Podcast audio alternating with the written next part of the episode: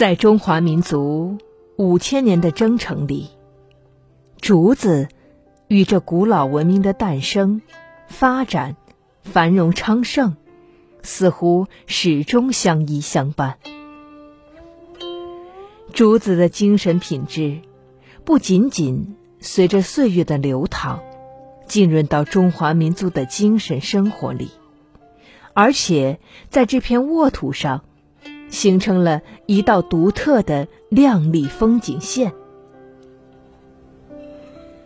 相传，在上古时期，伏羲已经开始用竹子制作捕具和渔猎工具。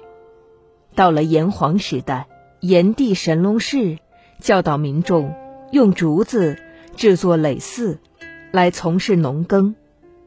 黄帝。则取竹子创音乐、定音律，所以后人才有了谢鼓清音的佳话传奇。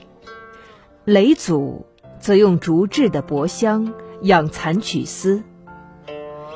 这些故事无一不告诉人们，在那久远的时代，竹子就已经走进了人们的生活，成为华夏文明中。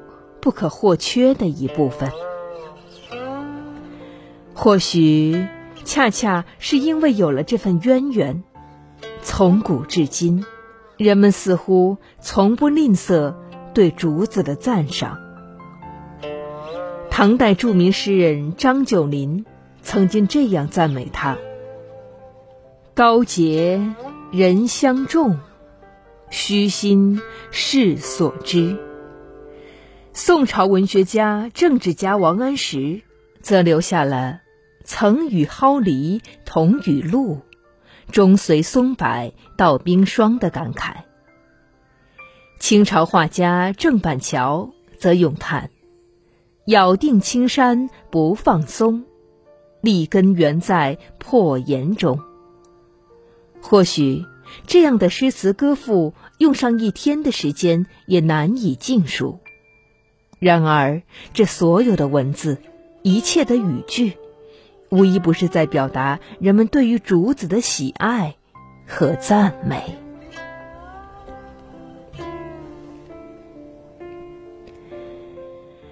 竹子是气节操守的代名词。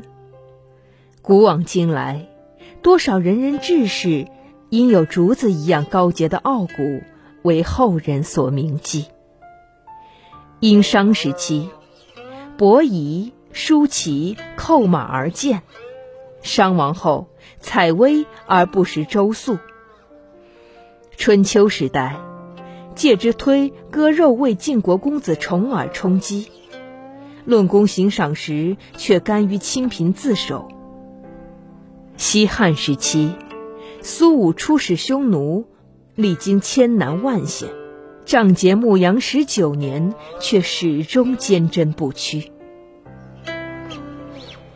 在奔流的岁月长河中，他们就像时间激流澎湃而起的浪花，在阳光下折射出五彩的光芒，让每一名中华儿女都牢记他们的故事，始终苍翠在历史的画卷当中。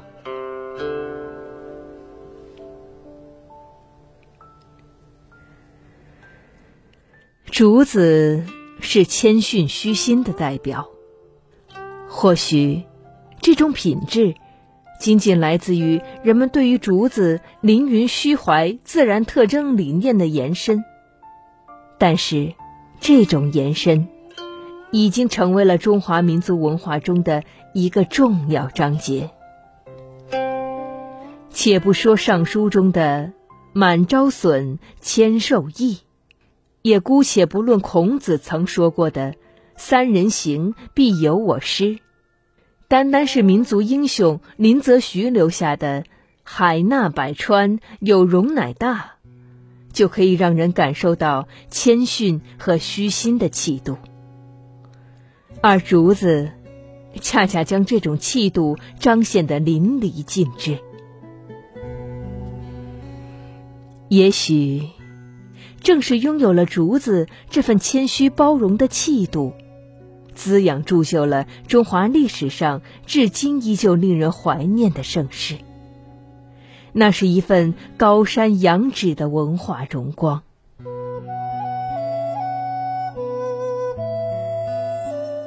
竹子，是坚韧不渝的象征。竹子坚韧的品格和不屈不挠的特性，似乎只有在凌霜傲雪的时候才能显现出来。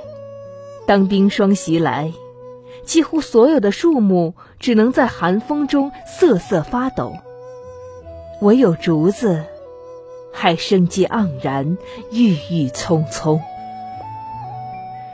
当风暴压头。几乎所有的挺立都被折断在地，唯有竹子，在历经动难之后，还能够昂起高贵的头颅。明朝开国皇帝朱元璋曾因此抚掌赞叹：“雪压枝头低，虽低不着泥。一朝红日出，依旧与。”天齐，这或许是对竹子坚韧不渝品质的最为真切的描绘。除却这些，竹子还有着诸多其他的特质。它淡泊名利，它本固性直，它高雅洁真。但无论哪一种，都是人们对于它所代表。